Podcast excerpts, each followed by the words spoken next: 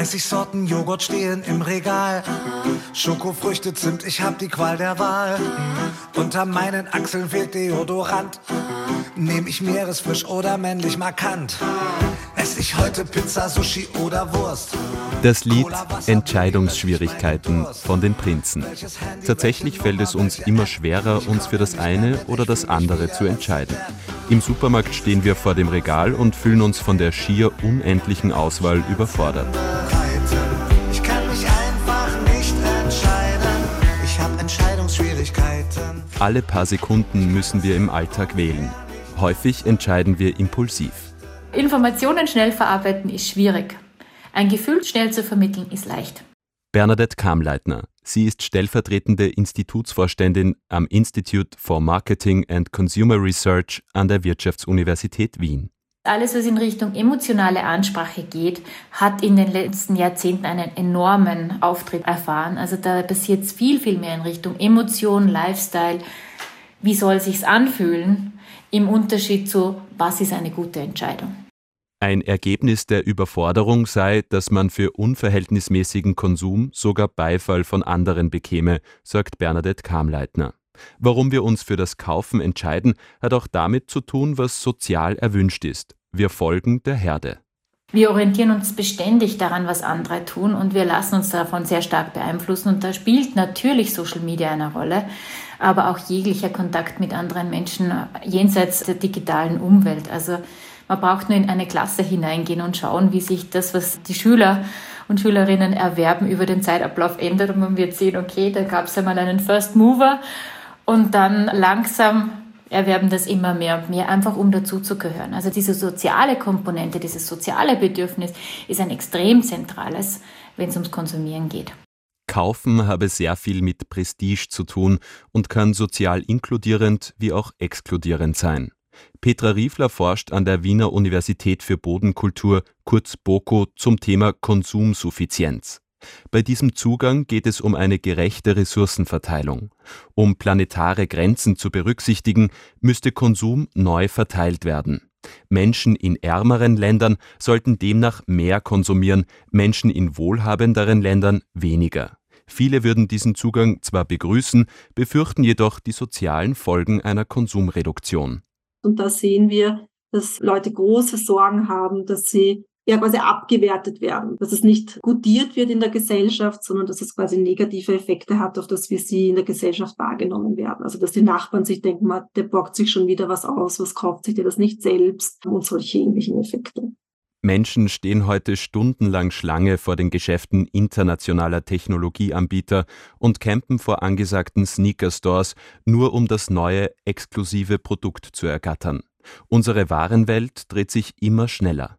Auch diese ständige Verfügbarkeit durch den Onlinehandel. Ich kann ja immer alles jederzeit kaufen, wer auch mit entsprechender Werbung bombardiert. So die Konsumforscherin Nina Tröger von der Wiener Arbeiterkammer. In ihrer Studie zum nachhaltigen Modekonsum haben 14 Prozent der Befragten angegeben, dass sie alle zwei Wochen online konsumieren. Der Kauf per Klick ist nicht nur praktisch, das Bezahlen über das Smartphone oder auf Raten macht es auch leichter, den Geldverlust wegzustecken. Wenn ich etwas bar bezahle, dann sehe ich das bewusster, dass ich jetzt einen Verlust oder dass ich jetzt Geld dafür, einen Wert dafür bezahle. Und je abstrakter das ist, also sei es mit Kartenzahlung, aber auch Smartphone-Zahlung, desto weniger ist mir natürlich dann auch bewusst, dass ich das auch mir am Konto fehlt. Und da brauche ich jetzt schon auch eine starke Haushaltsplanung und eine Übersicht.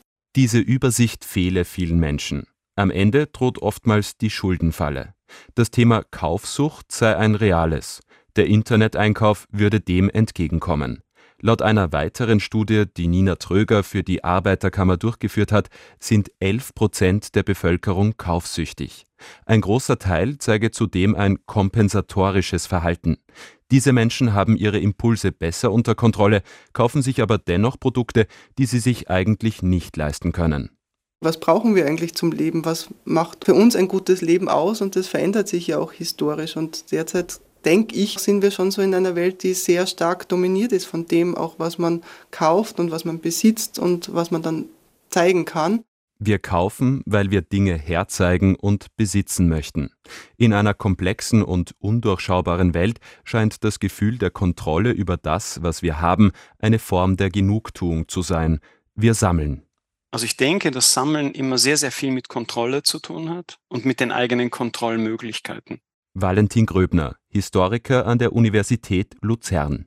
Zweitens hat Sammeln, glaube ich, von Beginn an einen anderen Aspekt, der das genaue Gegenteil von Kontrolle ist, nämlich Angstabwehr. Wir sammeln, weil wir uns vor dem Verlust der Dinge fürchten. Und der Sammler möchte nicht, dass ihm irgendwann in der Zukunft etwas fehlen wird, was er vielleicht braucht. Und dann geht's dem Sammler so wie mir, dann kauft er sich das eine schöne Notizbuch, das er so gern hat, eben nicht einmal, sondern dreimal aus Angst, dass es irgendwann nicht mehr zu haben ist. Sammeln hätte eine Art Absicherungsmotiv, so Valentin Gröbner. Die Frage nach dem, was wir brauchen und was nicht, müsse wieder mehr im Mittelpunkt unserer Konsumentscheidungen stehen, sagt Bernadette Kamleitner. Bei Lebensmitteln lässt sich die Frage relativ leicht beantworten aber auch nicht bei allen gleichermaßen. Aber bei anderen Produkten wie jetzt Kleidung, ab wann brauche ich wirklich was? Das ist sehr, sehr schwer. Also jetzt eine Hochzeit steht an, keine Ahnung, brauche ich ein neues Kleid oder nicht? Ist immer eine subjektive Ermessensfrage. Ab wann brauche ich einen neuen Schreibtisch? Ab wann brauche ich einen neuen Teppich, neue Vorhänge? Sich zu überlegen, was man braucht und was nicht, macht Sinn. Oft werden diese Überlegungen jedoch mit einem Verzicht und Genügsamkeit in Verbindung gesetzt. Etwas, was bei uns Menschen nicht unbedingt Euphorie auslöst. Die Ermahnung, dass die Leute genügsamer konsumieren sollen, ist sehr alt. Die taucht bereits mit dem Bettelorden im 13. und 14. Jahrhundert auf. Der Historiker Valentin Gröbner. Und sie ist immer verbunden mit der Angst vor Bestrafung, nicht für den individuellen, sondern für den kollektiven Exzess wenn wir weiterhin so sehr sündigen, dieses importierte Zuckerzeug, äh, die Parfums und die Seife von den Ungläubigen kaufen, die importierten Seidenstoffe, dann wird unsere Stadt pleite gehen, äh, Gott wird uns mit ansteckenden Krankheiten und Dürren und Überschwemmungen strafen. Das sind relativ alte, sehr, sehr gut eingespielte moralische Anrufungen. Aus dem individuellen Konsumverhalten wird eine kollektive Schuld, erklärt Valentin Gröbner. Die Angst vor dem Exzess und die damit verbundenen Narrative gehen historisch weit zurück. Und interessanterweise ist es die Angst nicht vor dem eigenen Konsum, das heißt nicht mein schicker italienischer Designeranzug bringt das Böse in die Welt, sondern vor dem Konsum der anderen, die damit nicht gut umgehen können. Es ist vor allem die Besorgnis vor dem Konsum von Armen, von Kindern und von Frauen, dass die sozusagen das Falsche zu viel konsumieren und dann werden wir alle dafür bestraft. Das scheint mir ein Element, das heute noch gelegentlich auftaucht. Wir leben heute in einer Welt, in der Dinge immer schneller passieren müssen. Eine Reflexion dessen, was wir brauchen und was nicht, ist unter Zeitdruck kaum noch gegeben, so Bernadette Kamleitner. Wir merken ja, dass wir in einem ziemlichen Strudel drinnen sind und dass uns die Zeit ausgeht und dass man das Gefühl hat, man schwebt nur noch so durchs Leben von einer Sache zur nächsten und weiß gar nicht mehr, wo man jetzt wirklich einmal Pause machen könnte.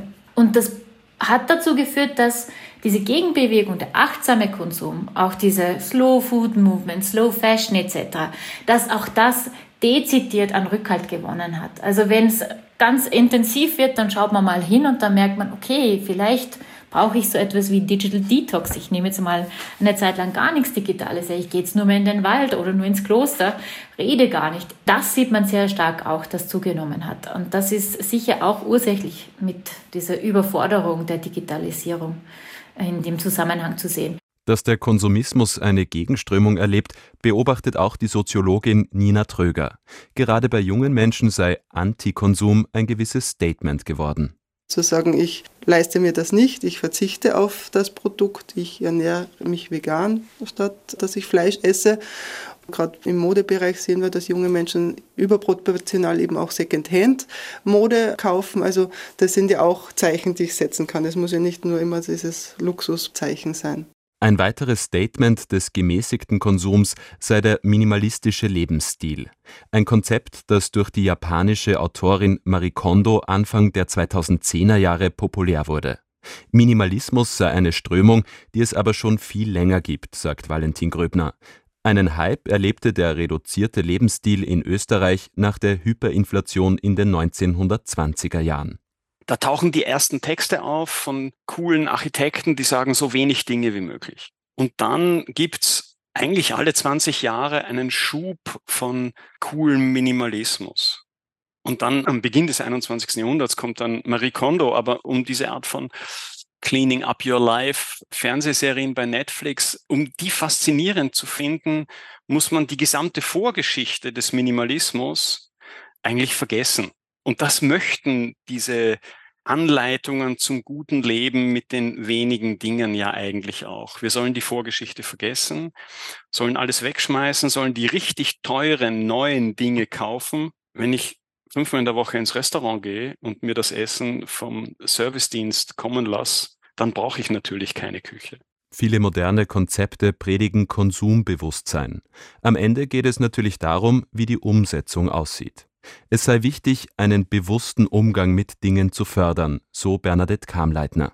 Weil alles schnell verfügbar ist, es gibt Schnäppchen aus aller Welt, die nie im Leben dementsprechend, was es kosten würde, Dinge hier zu produzieren und zwar zu fairen Bedingungen. Es gibt schon auf der einen Seite ein Bewusstsein dafür, auf der anderen Seite, Geld ist jetzt nicht unlimitiert für niemanden von uns und für viele ist es sehr limitiert. Das heißt, dann einmal zu etwas Billigem zu greifen, ist mehr als nachvollziehbar. Auch die Rabattschlachten etc., Dinge wie Black Friday, stellen natürlich den Wert der Dinge in Frage. Was kostet was wirklich? Wie soll man es wissen, wenn es fünf verschiedene Preise hat, die sich um 70 Prozent unterscheiden? Für Einzelne sei der Wert der Dinge heute nur mehr schwer nachvollziehbar.